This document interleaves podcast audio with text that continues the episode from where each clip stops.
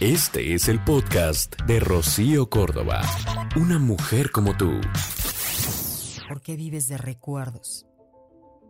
Sí, tu historia quizá en un principio fue linda. Estabas muy enamorada, te hacían sentir amada, pero al final te mostró su verdadero yo. Esa persona que te hace sentir descalificada, minimizada, ignorada, te hace sentir una persona infeliz. Y es que nos quedamos con una persona aguantando sus malos tratos, siempre esperando a que vuelva a ser como antes. Mejor suelta, agradece, aprende, ámate con toditas tus fuerzas. Esa va a ser la única manera en la que encuentres la paz que necesitas para volver a estar bien.